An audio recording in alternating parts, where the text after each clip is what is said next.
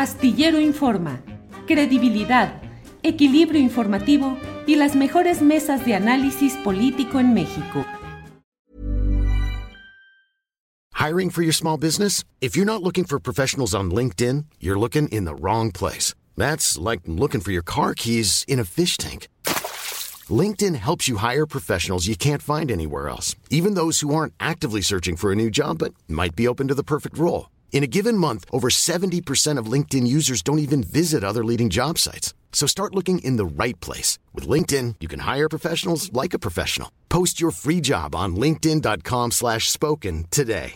Ryan Reynolds here from Mint Mobile. With the price of just about everything going up during inflation, we thought we'd bring our prices down.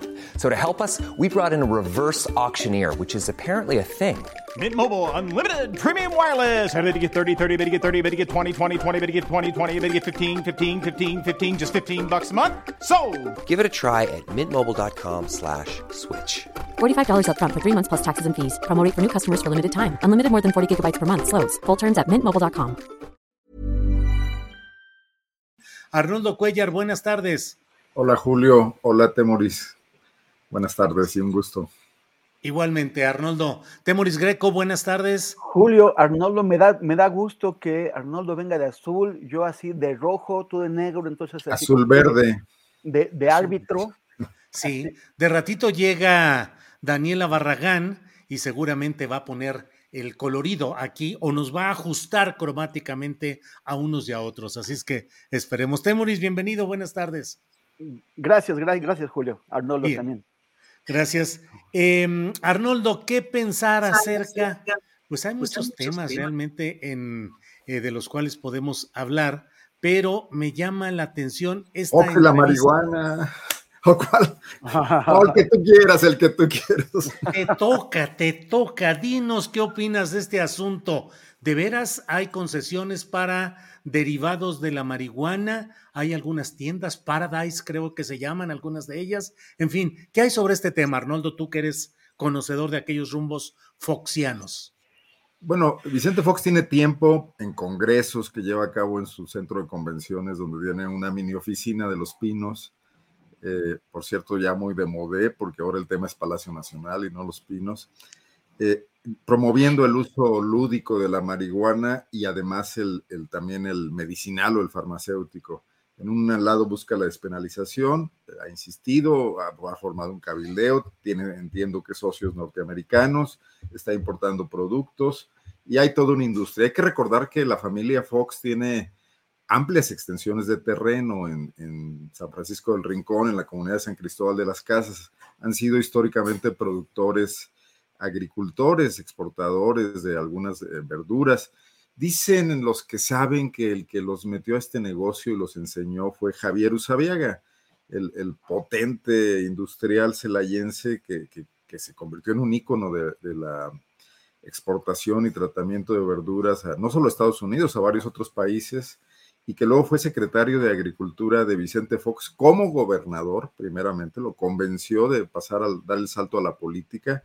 Javier Usabiaga era un reconocido priista celayense, se metía poco en política, pero tenía peso, tenía influencia. Fox lo hizo dar ese salto y luego se lo llevó a México, a la Secretaría de Agricultura, cuando fue presidente de la República. Bueno, la familia Fox incursionó mucho en ese tema. No les iba tan bien como Usabiaga. Eh, cuando entraron a, la política tenían serios problemas financieros con los bancos. Están ahí las declaraciones patrimoniales de Fox, donde tenía deudas, etcétera. Situación que ya está totalmente saneada a estas alturas. Pero yo creo que viendo que los productos eh, agropecuarios que normalmente ellos eh, sembraban, producían, ya no tienen los rangos de utilidad. Ha entrado mucha gente a la competencia de las berries, del brócoli, de los pimientos aumentan también las exigencias de los importadores norteamericanos para la calidad, para las certificaciones, las certificaciones kosher, etcétera. Ha bajado mucho el margen de utilidad. Y, y, desde luego hay agricultores que tienen, digamos, mejor, mejor conocimiento, mejor técnica, le sacan más dividendo, no hay espacio para muchos. Yo no, no descarto que Fox quiera eh, entrar al negocio de además sembrar marihuana en el momento en que esto se pueda hacer tanto para exportarla a los estados de la Unión Americana, donde ya es legal el uso lúdico, como para los derivados médicos del, componente que no es el tetrahidrocannabinol, sino el, el, otro, que ahorita no voy a recordar el nombre, y ya ha estado en ese cabildeo. Ahora, ¿qué llama la atención de todo esto?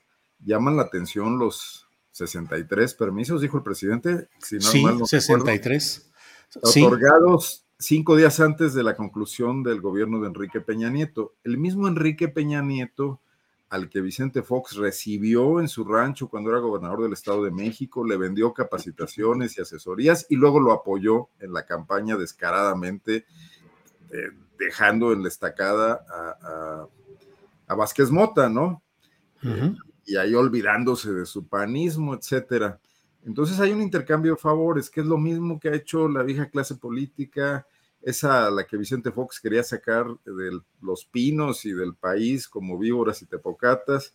Entonces, pues entró en esa lógica. Esa COFEPRIS de Enrique Peña Nieto es la que, la, del grupo que pertenecía a Miquel Arreola y, que, y que hicieron ahí montones de cosas, no solo con ese tema, hay que recordar el, asunto que en PopLab hemos tratado mucho del etiquetado de, los alimentos eh, de la chatarra, que se, convirtió en aquel famoso etiquetado que ni los nutriólogos con doctorado podían descifrar en el supermercado, ¿no? Porque hablaba de porciones y una serie de cosas, no le servía a nadie de nada. Y que se modificó en este sexenio con los octágonos para dar información, pues más, más, digamos, más directa, más clara, más precisa.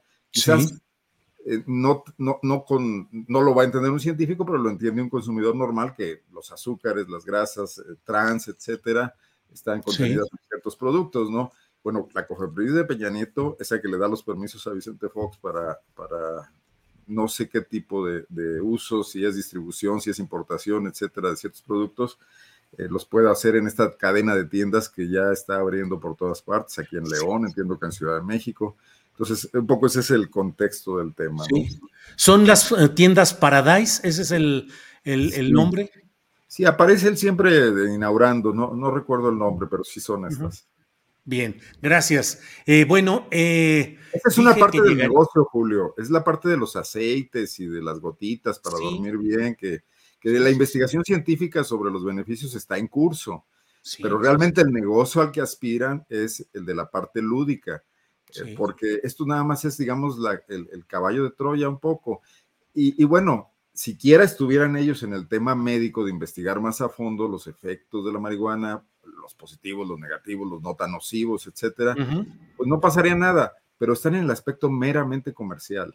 Sí, bien. Bueno, damos la bienvenida a nuestro compañero Arturo Rodríguez. Yo me equivoqué. Daniela Barragán estará mañana con nosotros, mañana miércoles. Arturo Cano, nuestro compañero, no podrá estar presente. Así es que pero, hoy está... sí se parecen. Sí se parecen, sí será. A ver, ayúdame, Temoris, que no traigo todo son buenos periodistas ambos. Mira, mira, los, mira los ojitos pispiretos del Arturo, sí se parecen. Arturo Rodríguez, buenas tardes. Buenas tardes, Julio, Temoris, Arnoldo, qué gusto. Este sexenio de Vicente Fox guanajuatizó la República.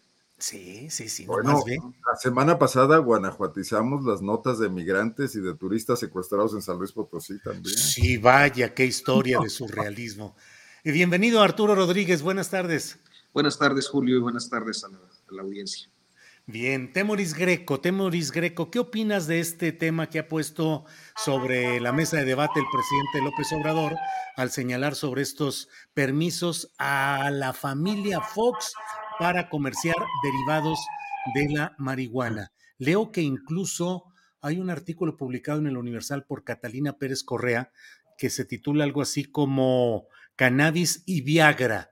Y entre otras cosas dice que es un contrasentido que en México no se comercialice adecuadamente la cannabis y se haga eh, persecuciones en ese sentido. Miren, ya prefirió escabullirse el tal Temoris Greco ante lo contundente de la pregunta. Pero se la pasamos aquí a Arturo Rodríguez. Arturo, ¿qué opinas de este tema que estamos hablando de Fox y la cannabis y sus derivados?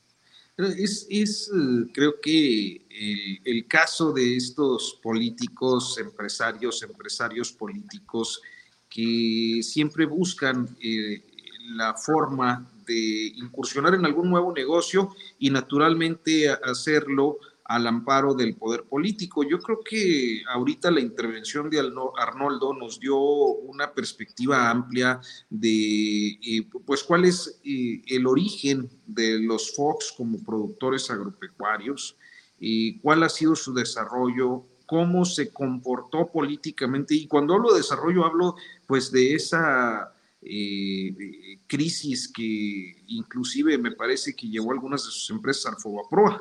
Este, hay que recordar que en este país muchas veces los mm, empresarios suelen enviar a alguno de los miembros de sus familias a la política cuando no son muy buenos en los negocios. Y cuando eso sucede, pues quedan los negocios saneados, que ya nos explicaba eh, en particular la parte fiscal Arnoldo, así como su desempeño como en el periodo postelectoral, cuando Fox pues apoya eh, desde el periodo de gobernador a Enrique Peña Nieto. Eh, no, no privativamente han sido varios los gobernadores y políticos priistas que han ido a recalar al centro Fox, donde entiendo pues les dan ciertos servicios de consultoría, valiéndose de una red de relaciones que eh, eh, me parece tiene como figura central a Rubén Aguilar. Y esa relación política que se va construyendo desde el centro Fox trasciende la elección presidencial eh, de un sexenio pernicioso como lo fue el de Enrique Peña Nieto, para un cierre con broche de oro en, esta relación simbiótica, en este amaciato, eh, como lo llamaría Álvaro Delgado eh, respecto a, Calderón, y yo creo que eh, pues hoy nos queda claro también a Vicente Fox, este amaciato que se construyó en torno a 2012 para la elección presidencial y que termina pues con una serie de permisos que ya pues ha sido la nota en, estas, en estas últimas horas, este, detonando, creo que a la par, eh, el activismo marihuanero del expresidente, eh, al que pareciera que desde hace tiempo, eh, pues anda en el viaje, pero nada tonto, ¿no? para, para bisnear y para entrarle al uso lúdico de la marihuana, este, que pues por lo visto es eh, el sector o, el subsector al que se pretende enfocar. Entonces, me parece que estamos frente a otro caso de puertas abiertas, de, eh, complicidades al amparo del poder, de relaciones políticas que se traducen en buenos negocios y que eh, nos hacen explicarnos también en buena medida, pues, cuáles son o por qué hay ciertas posturas políticas a la hora de la discusión pública, pues eh, nada más y nada menos que por millones y millones que están implicados siempre en, tanto negocio de este tipo de personalidades. Bien, Arturo. Eh, Temoris Greco, afortunadamente estás de regreso. Se escuchó una patrulla policíaca surcaron eh, los mares de los chats los comentarios acerca de lo habrán detenido, algo sucedió, ¿por qué se escuchaba una patrulla? En fin, lo bueno es que ya estás de regreso, Temoris. Sí, sí, ya les dije que dejaran a Vicente, es que lo encontraron aquí abajo. ¿En serio? ¿Bien Pacheco o qué? No, pues estaba vendiendo. Ah, vendiendo, vendiendo. ¿De cuál Vicente estamos hablando? Vicente el de enfrente. Vicente el zorro.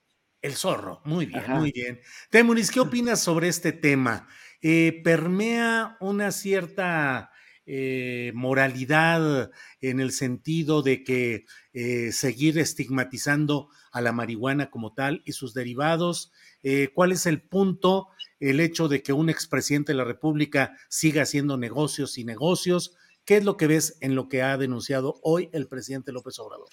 Bueno, para empezar, este, estoy viendo, bueno, mientras pude ver algunos, algunos comentarios en el chat que reproducen prejuicios ya muy antiguos sobre el tema de la, de la marihuana, ¿no? Cosas que ya deberían estar superadas.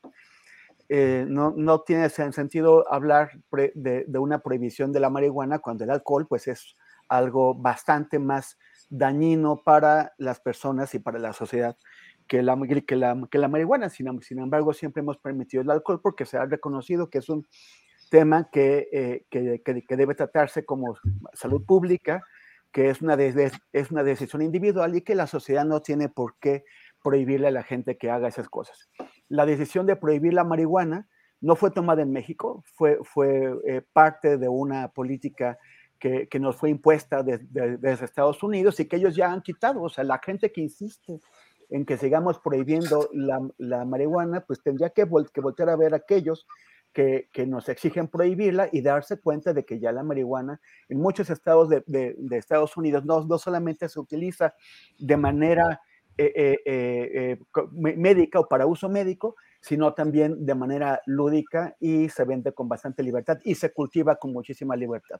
Hay mucha gente mexicana que va a California y a Oregon y a la costa oeste de Estados Unidos a trabajar ya en plantíos de marihuana que son eh, libres, que ya, que ya, que, ya, son reconocidos y parte del, del, del, sistema industrial en, este, en, Estados Unidos. El, la, imponer la, la, decisión impuesta eh, de, de, fuera de, de prohibir la, marihuana ha tenido costos extraordinarios para México, para la sociedad, para, para miles de familias, y ha fortalecido enormes mafias. Aunque hay que decir también que la legalización de la, de la, marihuana no va a acabar con esas mafias, no va a acabar con el crimen organizado, porque la utilizaron para, para crear un negocio y expandirse y crecer. Pero ya ahora se dedican a muchísimas actividades, de los cuales el, tráfico de, de, drogas, pues ya a veces incluso es secundario. Pero aquí el tema es una cuestión de oportunidades de negocio, ¿no? Vicente Fox, eh, no, no, creo que le importe mucho si la, si la marihuana es legal o no a nivel personal, porque si él le quiere usar, siempre encontrará quien se la venda y, siempre podrá comprarla.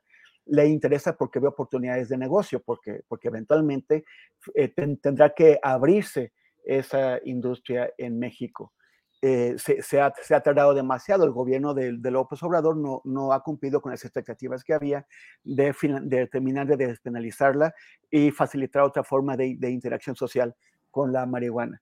Pero esto va a ocurrir. Y Vicente Fox, como otros, pues quieren ser los primeros en empezar, o sea, tienen, quieren tener una, lo que en, Fórmula 1 llamarías una pole, una pole position, la primera posición para empezar esta, esta carrera. Y lo que vemos es que, como suele ocurrir en México, pues el gobierno de Peña Nieto se lo facilitó extendiéndole todos estos per permisos que le dan una, una, una ventaja, una, una, ventaja que es, que es eh, pues, pues va contra las, las, las, leyes del mercado. Y en ese caso, pues es también un acto de cinismo, porque durante el gobierno de Vicente Fox, muchísima gente fue a la cárcel por poseer, porque lo encontraron con un cigarrito de marihuana, eh, hay eh, gente, gente, gente, que ha pasado años con procesos irregulares en la cárcel por eso y que el propio presidente que, que, que, que vio todo eso este, eh, eh, haya, quiere ahora tener ventajas irregulares, pues es bastante, es un acto de cinismo. Bien, gracias, Temoris. Eh, Arnoldo, doctor en guanajuatismos, foxismos y derivados, eh, ¿Algo que agregar o pasamos a otro tema? Con, con tesis plagiada, hay que decirlo. no, nada Adelante. más una cuestión. No se nos olvide que Vicente Fox fue alto ejecutivo de Coca-Cola antes de ser político y antes de ser agricultor fracasado. Eh, parte de los permisos que se están litigando, no sé si entre los 63 que el presidente mencionó hoy, tienen que ver con el tema de bebidas que utilizan ingredientes de la marihuana, bebidas que ya están siendo planeadas por las grandes refresqueras para lanzarlas al mercado en cuanto se pueda, en cuanto tengan disposición. Y, si hubo un gran cabildero de Coca-Cola durante el que abrió la puerta para muchos excesos, como la entrada en chapas de la Coca-Cola de manera brutal, y, y, las concesiones para plantas embotelladoras con, con, pozos de agua y concesiones importantísimas fue precisamente Vicente Fox. Entonces, es la lógica del capitalismo. Si, si mañana se autoriza el uso de la marihuana lúdico, eh, eh, quienes están en esa pole position, como dijo Temoris, son las grandes, eh, las grandes, los grandes monopolios empresariales que pueden hacerlo con cabilderos políticos como Vicente Fox o como Felipe Calderón, etcétera. Creo que ahí hay una competencia, porque mientras uno le apuesta al tequila, el otro le apuesta a la cannabis, que quizás se puedan poner de acuerdo, ¿no? Pero eh, eso va a quitarle, por ejemplo, a la marihuana cualquier potencial, eh, digamos, subversivo como lo ha tenido durante tanto tiempo para convertirlo en una parte más de la maquinaria de cómo hacer ganancias, ¿no? Y creo que es ahí donde están estas gentes instaladas, nada más precisar eso. Bien, gracias. Em, ¿Qué les parece si entramos a comentar lo referente a esta entrevista que dio Tomás Cerón a un medio de Israel, en la cual pues parece que lo pintan como un ciudadano perseguido político, un héroe de la lucha contra la corrupción, supuesto partícipe en la operación para detener en, una, en las dos ocasiones al propio Chapo Guzmán y que pareciera abrirle el camino a Tomás Cerón para no ser extraditado. Eh, le han eh, eh, extendido su visa y además hace una serie de comentarios en los que pareciera haber chamaqueado o estar exhibiendo cierta ingenuidad del subsecretario de Gobernación Alejandro Encinas, quien lo visitó allá en Israel. Arnoldo, ¿qué opinas de este tema?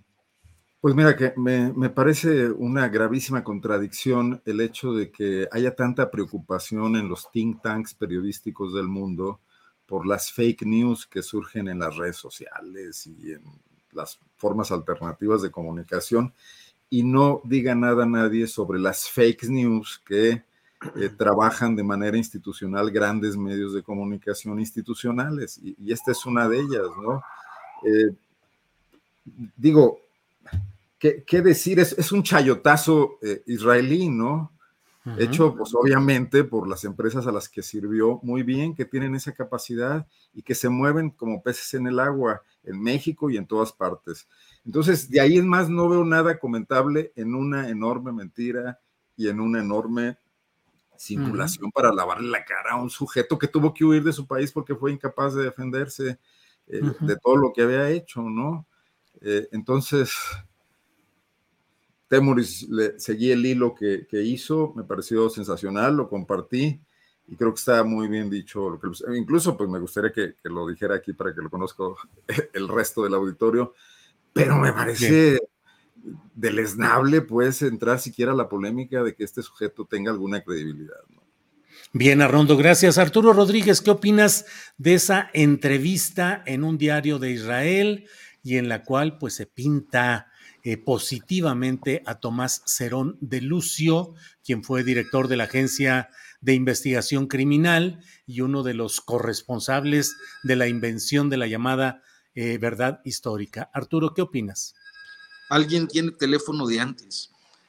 Yo mero lo contesto y nunca llaman seguramente ahorita para ofrecer tarjetas de crédito y promociones y esas cosas. Ya nada más de eso hablan, ¿no? Oye, pero no, pero no, no contestes si dices, señor José López Portillo o, algo así como de la época de esos. En realidad es el teléfono rojo, ¿eh? Sí, en realidad es el teléfono rojo que me están dando línea para ver qué les voy preguntando. Arturo, no hagas caso a las provocaciones, Arturo, y danos tu opinión sobre este tema, por favor. Así es, Arnoldo, es que así son los de Guanajuato.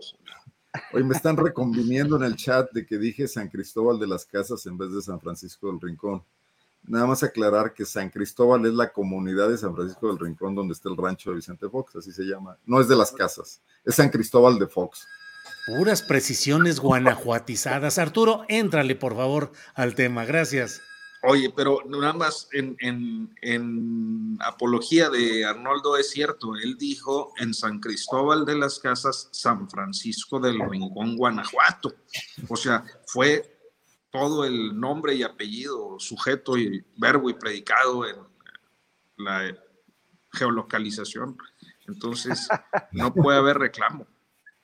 Este, oye, pues de Tomás Herón, mira, ¿qué podemos decir? Yo creo que eh, la población israelí, sobre todo a nivel cupular, eh, tiene siempre una especie de predisposición a la defensa de aquello que pueda ser considerado un acto xenófobo o un acto eh, de persecución política, pues naturalmente por la propia historia del pueblo de Israel.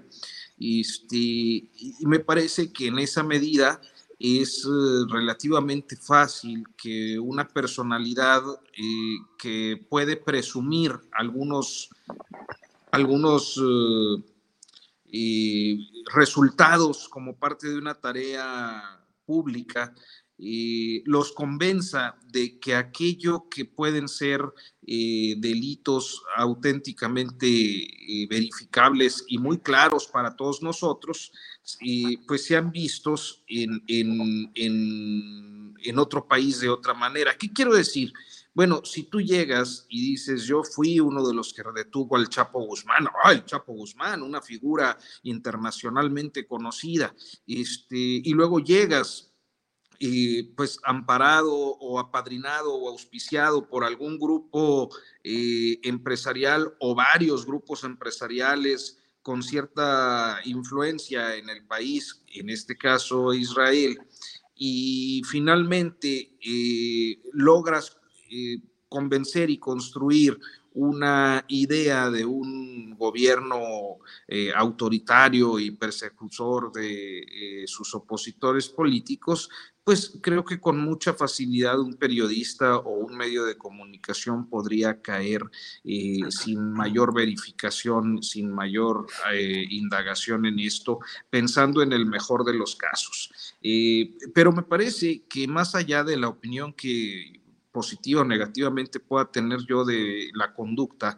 y, es evidente que Tomás Herón pues es uno de los policías criminales más importantes de los últimos tiempos. O sea, eh, si lo viéramos en una perspectiva histórica, yo lo pondría eh, en, el mismo nivel del negro Durazo, de, Ventura, eh, de pues estos policías que a través de las décadas nos han dejado la clara convicción de que no hay AMPA sin una policía cómplice y que en su caso eh, no solo se trata de eso, sino también de eh, pues uno de los episodios eh, violatorios de derechos humanos más tremendos o más impactantes que hemos sufrido en este país, no porque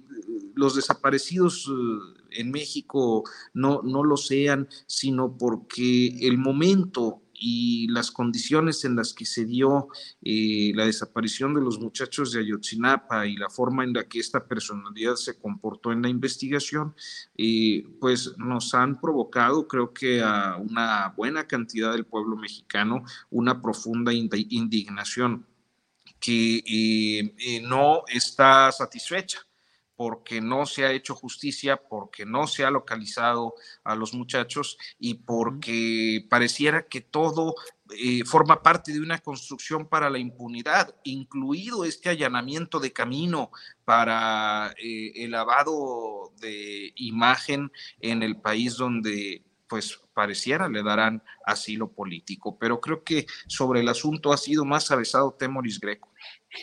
Bueno, pues estaremos atentos de inmediato a lo que nos diga Temoris Greco. Temoris, tweet y tabla, todo abierto aquí para que usted nos comente lo que corresponda en este tema. Temoris, adelante, por favor. Gracias. Yo, bueno, quiero diverger un poquito de lo que dice Arturo, mi queridísimo Arturo, porque eh, si, si se puede pensar que el pueblo de Israel está, es muy sensible ante la persecución política, hay que tomar en cuenta que Tomás Herón de Lucio está acusado de crímenes contra la humanidad, de tortura sistemática y generalizada y de desaparición de, personas. Y eso, pues, en un pueblo que, vive recordando lo que ocurrió en el holocausto, pues tiene mayor peso que de la persecución política. No, a, mí, a, mí, me parece que el, que el, beneficiario de esto no va a ser Cerón, Hey, I'm Ryan Reynolds. At Mint Mobile, we like to do the opposite of what Big Wireless does. They charge you a lot, we charge you a little. So naturally, when they announced they'd be raising their prices due to inflation, we decided to deflate our prices due to not hating you. That's right. We're cutting the price of Mint Unlimited from $30 a month to just $15 a month. Give it a try at mintmobile.com slash switch. $45 upfront for three months plus taxes and fees. Promo rate for new customers for limited time. Unlimited more than 40 gigabytes per month. Slows. Full terms at mintmobile.com. I'm Sandra, and I'm just the professional your small business was looking for. But you didn't hire me because you didn't use LinkedIn jobs. LinkedIn has professionals you can't find anywhere else, including those who aren't actively looking for a new job, but might be open to the perfect role, like me. In a given month, over 70% of LinkedIn users don't visit other leading job sites. So if you're not looking on LinkedIn, you'll miss out on great candidates like Sandra. Start hiring professionals like a professional. Post your free job on linkedin.com/spoken slash spoken today. porque efectivamente es una maniobra, na- nada más, ya, ya dame un poquito para atrás para, para- explicarle al público, quienes no lo han seguido, eh, el, el 7 de, de abril apareció una entrevista en el Yediot Ahro- Ahronot, que es el, el, periódico más de, de mayor circulación en, en Israel, en donde dos reporteros, dos, dos reporteros que evidentemente faltan a los principios básicos del periodismo, al hacer una entrevista cómoda en donde no preguntan lo que tienen que preguntar y hacen pre- preguntas que sean cómodas para el entrevistado. Este, uno de ellos se llama Ron Bergman y, y además publica en el, en el New York Times. Yo, yo, si fuera editor del New York Times, eh, lo llamaría para preguntarle qué es lo que está haciendo y reconsideraría su, su participación. Pero eh, e- es una entrevista en donde le, le dan a Tomás, Tomás Herón toda la oportunidad, todo el espacio y lo, y lo presentan casi como un héroe, como una persona tipo Genaro Gar- García Luna, que viene de abajo, que se formó a sí mismo con trabajo y con, y con estudios y que llegó a encargarse de la seguridad pública eh, y que por sus éxitos en la, la seguridad pública, por ejemplo, le atribuyen las dos capturas de- del Chapo, cuando, cuando esas cap- capturas fueron atribuidas a la Marina, y la- las dos segundas, no, no, no a la de Guatemala. Ajá. Y, y- y no hay, y no hay quien le eh, indique, o sea, no hay quien le eh, eh, ot- otorgue un tipo de participación importante a Tomás Herón de, Lucho, de, de- de- de Lucio, pero, pero se, se le reconocen y también dicen que por haber descubierto a José Luis Abarca y a, eh, y a María de los Ángeles Pineda, según eso, este, pues él habría eh, realmente en- encontrado qué es lo que pasó en el caso Yotzinapa y que por todo eso pues incomodó a gente que lanza una persecución política en su contra, contra él que es tan buen chico que en, Israel eh, se ha rehecho y ha montado un restaurante de, de tortillas, así lo describen. Y, y- y por, y por lo tanto, pues es un perseguido político, es un perseguido eh, po- político por aquellos a quienes ha incomodado en México. Esa es la versión que ellos están pintando. Y también la, la parte más importante de la, de la, de la versión es que eh, eh, la- las, las ah, compañías israelíes de, de inteligencia que, que se, se llaman de inteligencia, que hacen es producir si- sistemas para espiar a la gente. Y estas compañías israelíes que, que- que hicieron contratos en, en- en México que les dio Cerón a cambio de sobornos multimillonarios, supuestamente estas compañías, pues en realidad lo que habrían hecho son buenos negocios, o sea, legítimos y, decentes, y no habrían recibido ni un propio, ni un peso de Cerón. Estas compañías son las que tienen la capacidad de, de- hacer dos cosas que están involucradas con eso. Uno, haber espiado no solamente Alejandro Encinas con el subsecretario de Derechos Humanos fue a Israel a tratar de convencer a Cerón de que, de que se viniera para acá, sino también al equipo de la, de la Fiscalía Especial de Caso Yotzinapa, que fueron espiados allá y fueron espiados en México, o sea, de manera extraterritorial, internacional. Y, y también esas mismas compañías que hicieron esto son las que tienen la capacidad de montar una operación de, de relaciones públicas poniendo a un gran periódico que no, no, no necesariamente de calidad, pero, pero sí por, por circulación, y, y, a, y a unos reporteros que, que publican en medios internacionales como el Times, eh, pon, pon, pon, ponernos al servicio de este, pues sí, como, como lo escribieron bien, es un mega chayotazo que hacen pues estas empresas que tienen una, una gran capacidad de, de, de, de comprar conciencias y de amenazar gente y que son las que protegen a Cerón en, en Israel.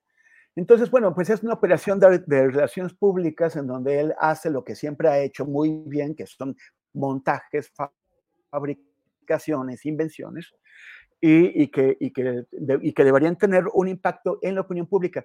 El impacto en la opinión pública no le, no le va a servir a Cerón si es que lo tiene, pero sí le pueden servir a esas empresas israelíes para tratar de lavar su imagen y decir, de lavarse la cara y, de, decir que no, que ellas hicieron todo eh, bien en México, que no sobornaron a nadie, que, que, sus, que sus sistemas de espionaje no fueron usados como han sido para espiar a periodistas y, y, espiar a defensores de derechos humanos y que, y que todo va bien no va a tener un impacto, es muy difícil que lo tenga en la fiscalía ni en, el sistema de justicia israelí. El sistema de justicia israelí en lo que tiene que ver con los palestinos está totalmente, o sea, es, una cosa pues asquerosa. Pero fuera de lo que tiene que ver con los palestinos, es un sistema de, justicia muy equitativo muy, y muy orgulloso de, de sí mismo. Tanto que han metido a la cárcel a dos expresidentes, y ahora andan detrás de, Netanyahu, del actual primer ministro. Por eso el primer ministro está llevando a su país a una crisis en su intento por introducir leyes que van a someter al sistema de justicia a lo que, eh, a lo que el primer ministro diga. Entonces, eh, e, ellos están en, en, ese conflicto, mientras no se resuelva, pues no, no, sabemos qué pasará, pero el problema real no es, o sea, para, para, para Cerón no es o sea, esta operación de, relaciones públicas sí tendrá algún beneficio colateral para él, pero fundamentalmente es para salvar a esas empresas. Pero el problema es que la Fiscalía mexicana no está logrando convencer, según varios indicios, a la Fiscalía israelí de que hay que traer a Cerón a, México o no le están dando los elementos suficientes. Cuando en agosto y septiembre del año pasado le, dieron el golpe a la Fiscalía de Ayotzinapa y forzaron la salida del fiscal especial Omar Gómez Trejo, no solamente afectaron el proceso judicial en México, sino que afectaron los, los trabajos que ellos estaban haciendo para convencer a los israelíes de traer a Cerón. Y eso es lo más grave. Lo más grave es que la actual fiscalía no está convenciendo, la, fiscalía mexicana no está convenciendo a los israelíes de que traigan a Cerón a México. Bien, Temoris. Eh, Arnoldo, Arturo, ¿quieres decir algo? No, solo que, bueno, todos sabemos que Temoris eh, tiene una, un conocimiento del el comportamiento entre otros sectores de la prensa en diferentes países y, auténticamente me planteo cómo, cómo se da la corrupción, por ejemplo, e, en Israel. Eh, eh, es decir, no, no sé, no la concibo igual que en estas relaciones de prensa eh, y poder en México, pero tú que lo has visto, es decir, que conoces la dinámica de estas sociedades, este, ¿cómo, ¿Cómo se dan estas uh, componendas entre empresas, eh, por ejemplo, de inteligencia con, con la prensa? Sí, bueno, pues, o sea, la prensa israelí, el periodismo israelí, hay un periodismo israelí muy serio hay un periodismo israelí de, primer, de, que hay de lo mejor del, del, mundo. De hecho, ese periodismo israelí, a diferencia del sistema de justicia, sí se ha preocupado por qué es lo que pasa con la ocupación de Palestina y, y los, los mejores reportajes sobre los crímenes y los abusos que comete el ejército israelí en los territorios palestinos los, los, ha hecho, por ejemplo, eh, Haaretz, que es, el, es, un, es un periódico israelí, o el, el, el canal 10 de la, de la tele. Pero también hay otra prensa israelí. Y otra prensa israelí que... Arnoldo. Sí, pero, pero no veo que sea distinto a lo que ocurre en México y en buena parte del mundo. O sea, las grandes empresas de relaciones públicas se dedican también a eso. En México tenemos el caso, por ejemplo, por diversas disquisiciones e investigaciones, inquisiciones, mejor dicho, que hemos venido realizando en PopLab, nos damos cuenta de que la empresa Seguritech mexicana, de un miembro distinguido de la comunidad hebrea mexicana, no, no, no israelí, tiene una gran influencia en la columna Templo Mayor. Y bueno, manejan a una empresa de relaciones públicas muy importante, Sigma, si no me equivoco en el nombre. Eh, pero además tienen un tienen un capital muy importante. Si Seguritech maneja los centros de, información, los C, 4 y C5 de 15 o 12 estados del país, imagínense el volumen de información entre espionaje, vigilancia, etcétera, de donde con algunos especialistas que tengan pueden darle información de primerísima mano a una columna que se dice respetable y que no acepta desde luego compra de espacios vil y vulgar con sobres, ¿no? Pero que acepta intercambios de favores, que no es como que ningún secreto, ¿no? Bien. las empresas de seguridad y el periodismo deben tener un amplísimo ámbito gris en el que pueden relacionarse. No estamos los periodistas siempre ávidos de filtraciones. No ha habido grandes investigaciones que surgen de filtraciones, incluso las de documentos masivos. El trabajo periodístico entra cuando hay que ordenar, descifrar y encontrar y comprobar, etcétera. Pero el primer paso a menudo ocurre proveniente de ese mundo. Bien, Arnoldo. Arturo, eh, digo, a reserva de si deseas agregar algo sobre esto que se ha planteado, pero también podemos entrarle ya en esta parte final del programa a lo que está sucediendo en la Cámara de Diputados, donde la Comisión de Puntos Constitucionales ha decretado un tercer receso. Eh, eh, ayer se convocó para hoy a las nueve y media de la mañana y ahora se convoca para en la tarde para discutir y aprobar reformas que irían al Pleno pero que irían ya planchaditas entre todos los partidos, con excepción de Movimiento Ciudadano, para reformar facultades del Tribunal Electoral del Poder Judicial de la Federación. Pleitos y pleitos aparentes entre los partidos, pero a la hora de defender sus intereses convergen, con la excepción de MC, convergen en la idea de que el Tribunal Electoral no afecte sus planteamientos, sus procedimientos, sus intereses. ¿Cómo ves ese tema, Arturo? Pues mira, creo que, eh, bueno, nada más en lo, en lo anterior sí me parece importante precisar que todos podemos caer en un terreno especulativo. Debe ser como lo hacen aquí, puede ser que las empresas tengan, pero en realidad mi pregunta era como muy genuina y eh, a partir de que creo que el fenómeno de la relación eh, prensa-poder en México eh, tiene ciertas peculiaridades que posiblemente no la hagan tan similar a la de otras naciones, particularmente a la de Israel, por eso eh, hacía el planteamiento. Pero bueno, el, caso del Tribunal Electoral, creo que como toda la institucionalidad electoral, pues ha sido una de las de los espacios eh, de mayor incomodidad para todas las fuerzas políticas. Yo no pensaría que estrictamente para Morena,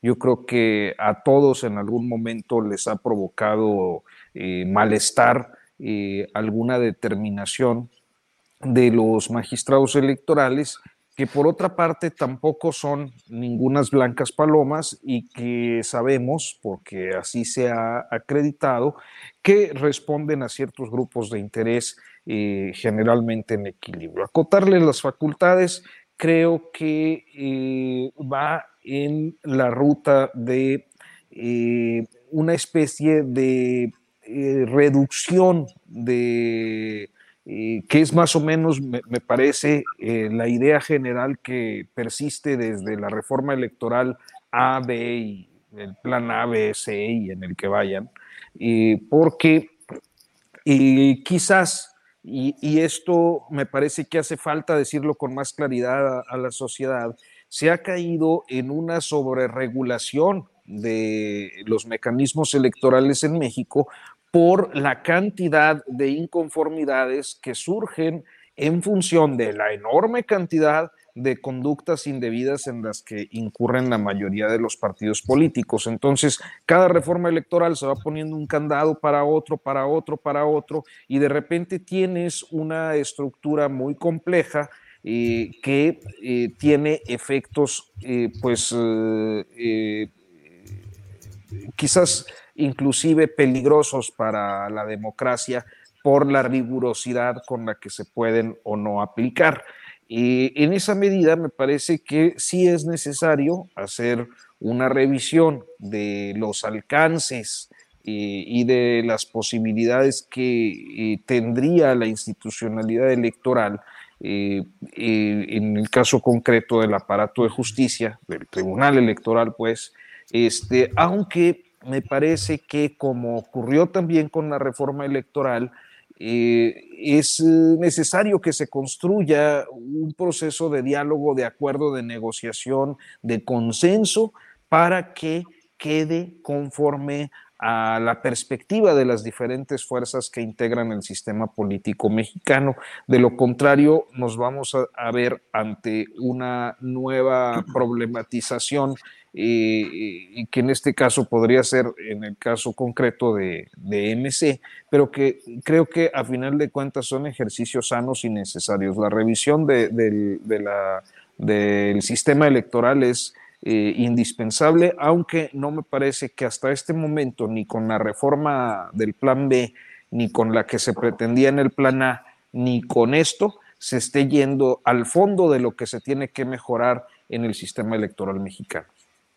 Bien, Arturo. Eh, Temoris Greco, sobre este tema o algún otro que desees abordar, ya nos encaminamos hacia la parte final del programa. Temoris, lo que desees, por favor, agregar. Bueno, ese tema del, Tribunal Electoral. O sea, tiene, varias aristas. Uno es que efectivamente, pues Claudio X González está muy enojado porque, porque, porque, los, porque sus, empleados de pronto saltan y tienen intereses propios y los ponen por, por delante. Este, pues esa es una, ¿no? Pero, pero también es cierto que en el Tribunal Electoral pues hay muchas consignas. O sea, es un tribunal construido eh, en secciones anteriores para defender eh, pues, los intereses de los partidos que, colocaron a los, a, los, magistrados ahí. Y eso se ha notado. Pero también es cierto que, han, que muchas resoluciones del tribunal han golpeado, no solamente a Morena, han golpeado a, a los partidos de la, de la oposición. Y, por ejemplo, así como, o sea, los, los partidos están muy, muy enojados porque las dirigencias de los partidos querían prolongar por sus pistolas los periodos para los que fueran electos, o sea, seguir mandando en sus partidos y por lo tanto controlar la selección de las candidaturas. Esto en el caso de Mario Delgado en Morena y de Alito en el PRI. Y el Tribunal Electoral les dijo que no. Yo creo que más allá de la coyuntura, buscando pues un análisis con una perspectiva más amplia, que no tiene ya que ver con Claudia X González ni con Alito ni eso, es que vivimos en un sistema de, sociedad desorganizada, en donde todas las, todas las organizaciones, todas las estructuras que realmente eh, tienen una, influencia en el rumbo del, país son los partidos políticos. Vivimos una partidocracia. Esto no es normal. Una democracia tiene partidos políticos, pero también tiene organizaciones sociales que le permiten a la gente incidir en lo que hacen los partidos políticos y controlar a los partidos políticos. El sistema sigue siendo el, en el, modelo antiguo del PRI. El, el, del PRI es un partido político que organizó a la sociedad como sus patas, como sus estructuras, de arriba para abajo, los, los, los famosos sectores del PRI. Y es, y es como, como, como siguen concibiendo los partidos, que ellos tienen que estar por encima de la sociedad, no podemos controlarlos.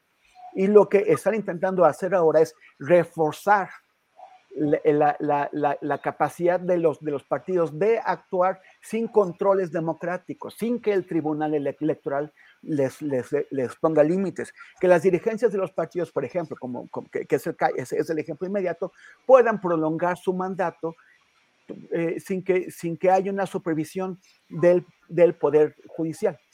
Entonces, eh, o sea, ¿qué, qué, ¿qué, es lo que pasa? Que tenemos que buscar cómo limitar ese control de los, de los partidos. Porque, porque además no son solamente los partidos, adentro de los partidos, las cúpulas partidistas, las, las, dirigencias, lo que hacen es asegurarse la posibilidad de actuar como se les antoje, como lo ha hecho Mario Delgado y como lo ha hecho Alito, este, eh, violando los derechos de, de, sus afiliados, violando eh, eh, las, las, las, las reglas que establecen cómo deben ejercer el poder que tienen adentro de, los partidos. Quieren ejercerlo cada vez con menos restricciones. Lo, que, lo que yo veo en esa iniciativa de ley es, es un peligro para la posibilidad de la, de la sociedad y, del, y de los poderes de controlar a los partidos políticos y reforzando el poder que tienen adentro de los partidos las dirigencias. Ese, ese es el problema. Bien, Temoris, gracias. Em, Arnoldo Cuellar, sobre este tema u otro. A ver, sí, adelante, Arnoldo. Complemento lo que dice Temoris. sí. Concuerdo absolutamente, pero tiene nombre y apellido. Y el nombre y apellido es, es Alito Moreno, es Mario Delgado y es Marco Cortés. Porque los tres tienen, bueno, quizás Mario Delgado sea el que tiene más problemas al interior de su partido, porque las corrientes todavía ahí se mueven pero Alito Moreno y Marco Cortés son dueños de los órganos eh, de consenso del partido, de los consejos políticos, de las comisiones políticas permanentes, y pueden ahí quedarse lo, lo que se quiera. O sea, la construcción de mucho tiempo para lograr controles políticos en los partidos, cuando había un presidente de la República Prista o había un consejo de notables panistas, quedó atrás y hoy son dos personajes. Por cierto, dos personajes muy menores políticamente y que le estorban mucho a esta idea eh, que surgió de Claudio X González, de la sociedad civil, de los think tanks, eh, de que solamente un candidato de la sociedad civil puede aglutinar y ser una alternativa frente a la supremacía de Morena en encuestas, en estudios de opinión, ¿no? Pero entonces resultó que estos partidos, que son el único obstáculo que hay para que, ese, esa masa amorfa en torno a los partidos y a la ola rosa, etcétera, que difícilmente se pone de acuerdo, logre construir una candidatura, pues son estos personajes que además se quieren perpetuar ahí, porque hay que recordar que no hay mejor negocio en este país. Yo creo que mejor que Telmex y Iberdrola, que, ya, que un partido político chiquito o grandote porque no tiene gastos, te los paga todos el Estado. Y en cambio haces negocios pingües, pones gobiernos, les vendes cosas a esos gobiernos. O sea, Marco Cortés ya tiene una gobernadora en Chihuahua, tiene una gobernadora en Aguascalientes y quiere poner una gobernadora en Guanajuato también, a contrapelo de los gobernadores, eh, que, que ya no pueden elegir a sus sucesoras, ¿no? Entonces, eso también representa negocios. Entonces, estamos ante una erosión terrible del interés público que representaban los partidos políticos y esa es la gran crisis, ¿no? la que, por la que no puede salir adelante este tema de cómo resolver eh, la otra crisis, la de la democracia mexicana. Bien, Arnoldo. Arturo Rodríguez, estamos ya en la parte final, son las 2 de la tarde con 53 minutos, así es que vamos a los postrecitos. Arturo, lo que desees agregar, por favor. Pues mira, yo creo que nada más, eh, creo que no podemos dejar de lado el, el asunto migratorio, o sea, la semana pasada estábamos hablando del asunto de Ciudad Juárez. El martes luego ocurrió este otro episodio tan informativamente atropellado de la desaparición de, 16 personas que resultaron ser 105 eh, en una zona de, de San Luis Potosí. Eh, el pasado sábado dedicaba yo mi columna a revisar cómo este territorio, que seguramente tú conoces muy bien, Julio, eh, ha sido históricamente eh, epicentro de dos cosas, de una pobreza tremenda del semidesierto y de una cantidad de actividades delictivas a las que poco se voltea porque precisamente hablamos de un territorio pobre, abandonado, eh, invisibilizado para, para, el resto del país, como lo es, eh, pues le digo yo, eh, el trópico de cáncer, ¿no? Esta, esta zona que yo ubicaría entre este, Villa, es Villa Hidalgo, ¿no? sí, Villa Hidalgo, sí. Entre, entre Villa Hidalgo y San Roberto, Nuevo León, más o menos este, que, es prácticamente tierra de nadie. Yo recuerdo cuando era niño que por ahí pasábamos eh, a veces en algún viaje familiar y, nos tocaba ver el tráfico de especies a pie de carretera, ¿no? Yo no sabía que era tráfico de especies, pero me, me impresionaban mucho eh, ver a, las víboras de cascabel o, las culebras o, algún gato montés, águilas o, halcones, aves que tenían ahí. Eh, a la venta, este, que ha sido pues una zona donde también la, empresa transnacional ha hecho de las suyas, eh, eh, explotando, sobreexplotando y, y abandonando los tejidos sociales de las comunidades, donde eh, pues en últimas fechas nos hemos topado con estas actividades delictivas de una ruta que además conecta prácticamente por, por brechas o, carreteras muy pequeñas, carreteras eh, que no, eh, en las que no reparamos, pues conecta de, de, hasta la frontera, ¿no? Porque puede uno salir perfectamente de Matehuala, llegar a, a alguna zona cercana a Ciudad Victoria y de ahí irse para, para, para, el río Bravo. Entonces, es un territorio inhóspito que en los últimos meses ha tenido episodios de violencia terribles. Eh, además, con dos o tres retenes, porque siempre hay dos, uno de Guardia Nacional y uno del Ejército, campamentos grandes antes y después de Matehuala, pero hay uno que es un poco móvil, que es el, de, el del Instituto Nacional de Migración. ¿Y cómo es posible que con todo y eso y con todo, o sea, es, es como de estas zonas en las que uno no termina de explicarse y, y a las que luego se les quita el foco, ¿no? Porque ya pasó, ya los encontraron, ya hay otro episodio en Guanajuato o en Michoacán o en Jalisco y se nos acaba el interés. Yo creo que hay que voltear a estos territorios y no, no dejarlos solos. Suscribo lo que dices, Arturo, gracias. Eh, Temoris Greco, por favor, postrecito. Bueno, siguiendo lo que dice el querido Arturo, y a mí me, tiene preocupado qué, es lo que va a pasar con el Instituto Nacional de Migración. Eh, el padre Solalinde trae una historia que ha sostenido que, con encuentros con el presidente, en donde, o sea, efectivamente es un asco el instituto, y efectivamente está corrompido hasta la médula y, y se tiene que hacer algo radical con ellos. Pero por el otro lado, yo no sé si el padre Solalinde es la persona indicada. Él es efectivamente una persona que ha trabajado muchísimo con migrantes, que ha expuesto la vida para protegerlo, pero no es necesariamente una persona versada en políticas públicas y según su versión, eh, esta eh, solución que se está buscando se, va a basar en sus propuestas y también incluso quien, quien la encabece, que no la puede encabezar porque es ministro de culto, entonces eh, será encabezada por una persona que, según el padre Solalinde, él va a recomendar. Me, me, pregunto quién es, porque me parece que eso también tendría que ser producto de una discusión pública más amplia que la, que la propuesta que venga de una persona. Con todo el respeto por el padre, este es un asunto sumamente delicado, extremadamente delicado, y me preocupa porque no hay quien lo desmienta ni quien lo confirme, y pues y algo se tiene que hacer porque es urgente.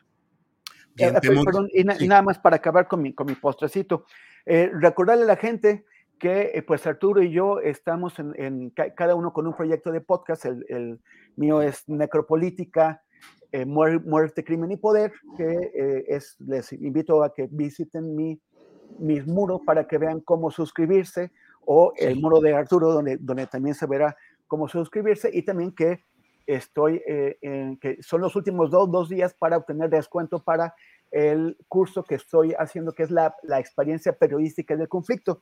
Toda esa información que está en mis redes sociales, entonces los invito a a visitarlas. Gracias. Muy bien, gracias, Temoris. Eh, Arnoldo Cuellar toca el turno para el postrecito en medio de este comentario que envía Alex GL. Arnoldo Cuellar, el gigante de la opinión, ¿Qué tal, y eh? no solo por su estatura. Órale.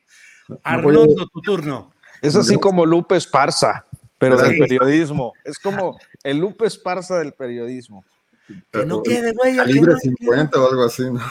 Calibre 50, no, ni digas. Arnoldo, adelante con el postrecito, gracias, por favor. Gracias, a, a, a, Se puso rojo. Sí, se puso rojo. Tú no viste uno, Temoris, que te hubieras puesto morado. Ah. Me decían que, que, por qué no te desabrochabas un botón de la camisa, que te veías muy bien. Yo pensé que Ah, estábamos no. pasando de la seximesa a la pornomesa de los mapas. Órale. Bueno, nada más sobre el tema migrante, comentar, Sí. eh, digo, lo de Arturo me parece muy, muy completo, pero agregar los, los temas guanajuatenses que no podemos soslayar. Eh, eran 23 los migrantes originalmente buscados en la denuncia que presentó el dueño de la empresa de transporte. Sí. Empresa de transporte cuyo finalidad principal es eh, turismo. Turismo, esto, rentas una camioneta para ir al Nevado de Toluca, para ir a Acapulco, etcétera. Sí. Eh, la aparición muy misteriosa, sospechosa y confusa del presidente municipal de San Felipe, antes llamado San Felipe Torres Mochas, la tierra de Ramón Aguirre, por cierto, eh, del Partido Verde, Eduardo Maldonado, quien sale a desmentir a las cuantas horas y decir, no es cierto, ya están todos allá, todo bien, en, en un intento de justificación que además de ser falso, uno no sabe a qué obedecía. Fue incluso hacer un video a la comunidad de La Quemada, donde supuestamente habían salido las camionetas, y resultó a la postre que de la quemada solo iban dos personas de las 23. Eh, Hay que recordar que hay un chofer muerto de esta empresa transportista, empresa transportista que se maneja con permisos estatales, eh, probablemente también federales y que sería relativamente sencillo tener controladas, ¿no? Porque además no pueden hacer viajes sin tener una lista de pasajeros. Eh, entonces, el Estado tendría maneras, no solamente a través de instancias como el Instituto de Migración, sino de instancias normales y regulares, sus, direcciones que, de tránsito en los estados que dan estos permisos para estas empresas, de saber en qué andan, cómo se están comportando, qué tipo de viajes hacen. Eh, bueno, ya después resultó que buscando a los 23 encontraron a los más de 100, lo cual habla de otra problemática, la problemática del crimen organizado en San Luis Potosí específicamente, pero que nos plantea otras dudas. Las empresas se ponen de acuerdo con, con, con gentes que, o sea, saben el tránsito de estas camionetas, dónde pueden tomarlas eh, por asalto. Y lo más preocupante de todo, hoy en el noticiero de Aristegui por fin apareció uno de los socios de la empresa de transporte para decir que a ellos nadie los ha citado a declarar. No ah, obstante que presentaron una denuncia en la Fiscalía Estatal, ni la Fiscalía Estatal, ni la de San Luis Potosí, ni la federal les ha echado ni un telefonazo para decirles, a ver señores, vengan, ¿cómo están sus licencias? Entonces, bueno, hay un estado ahí que también está desmantelado y no me refiero solo a la 4T, ¿eh? también los gobiernos locales en este tema. Guanajuato creó una Secretaría del Migrante en este gobierno que no sirve para un carajo, ¿no? Donde pusieron al frente a Johnny Hernández, aquel personaje de eh. película de botas republicano que engatusó a Vicente Fox diciéndole que le iba a conseguir todos los fotos de los migrantes y lo tuvo Vicente Fox trabajando en una comisión de enlace en el gobierno otra vez de Vicente Fox, ¿no? Juan Hernández, aquí lo, lo, lo volvieron a recoger en Guanajuato, no obstante eso. Fue durante muchos años comentarista en noticieros de televisión del Partido Republicano en Estados Unidos. Tiene la doble nacionalidad. Vaya, vaya, pues efectivamente todo, todo este tema candente y el surrealismo de cifras y de buscar 23 y encontrar 110 migrantes en diferentes circunstancias. Pues a los tres, muchas gracias. Arturo, gracias y buenas tardes. Gracias, Julio. Arnoldo y siempre un gusto. Un saludo a todo tu auditorio. Hoy no vi el chat porque Haces bien. Sí, dijeron cosas de ti, sobre todo de tus ojos. No me eh. tunden. Oye, oye, pero, pero, pero se nota quién es, quién es aquí el, el sexy boy de la mesa, ¿no? Porque todos nosotros, nosotros tres así, tapaditos hasta acá, pero sí, sí, Arturo es, ¿qué tal? Bueno, bueno, bueno. Saco con este calor, o sea. Pues, claro, bueno, pero pues es la necesidad de la figura, la estética, bueno, ¿qué se le va a hacer? como decía alguien, esto de ser Playboy no es una cosa sencilla ni fácil. Claro. trabajo arduo. Temoris, muchas gracias y buenas tardes. Muchas gracias, abrazos a los tres. Gracias, Gracias, gracias buenas tardes. Hasta luego. Step onto the legendary clay courts of Roland Garros, where the world's best players battle it out for a chance to win the French Open title. Tennis Channel Plus is your place to watch. Stream every court from your phone or smart TV, live in HD. Don't miss a moment with daily live coverage and match replays on demand, beginning Monday, May 20th. Be there for all the unforgettable moments. Stream now with Tennis Channel Plus. When it comes to clothes, having pieces that you can wear anywhere is a must. That's why American Giant makes clothing that fits your life seamlessly, with quality you have to feel to believe. Whether you're stocking up for any weather or picking up a special gift, you'll find an impressive selection of staples to choose from. So whether you're on the hunt for a heavyweight hoodie, a fleece jacket, or a hardworking pair of warm sweatpants, American Giant has what you're looking for. Each American Giant piece is designed to last and created with commitment to doing things better. And all their products are made right here in America because keeping things local ensures the kind of quality you'll feel and appreciate for years to come. Discover the American Giant difference today. Shop Wear Anywhere Closet Staples at American Giant.com and get 20% off your order when you use code ANYSTYLE24 at checkout. That's 20% off at American Giant.com, promo code ANYSTYLE24. Para que te enteres del próximo noticiero, suscríbete y dale follow en Apple, Spotify, Amazon Music, Google o donde sea que escuches podcast. Te invitamos a visitar nuestra página julioastillero.com.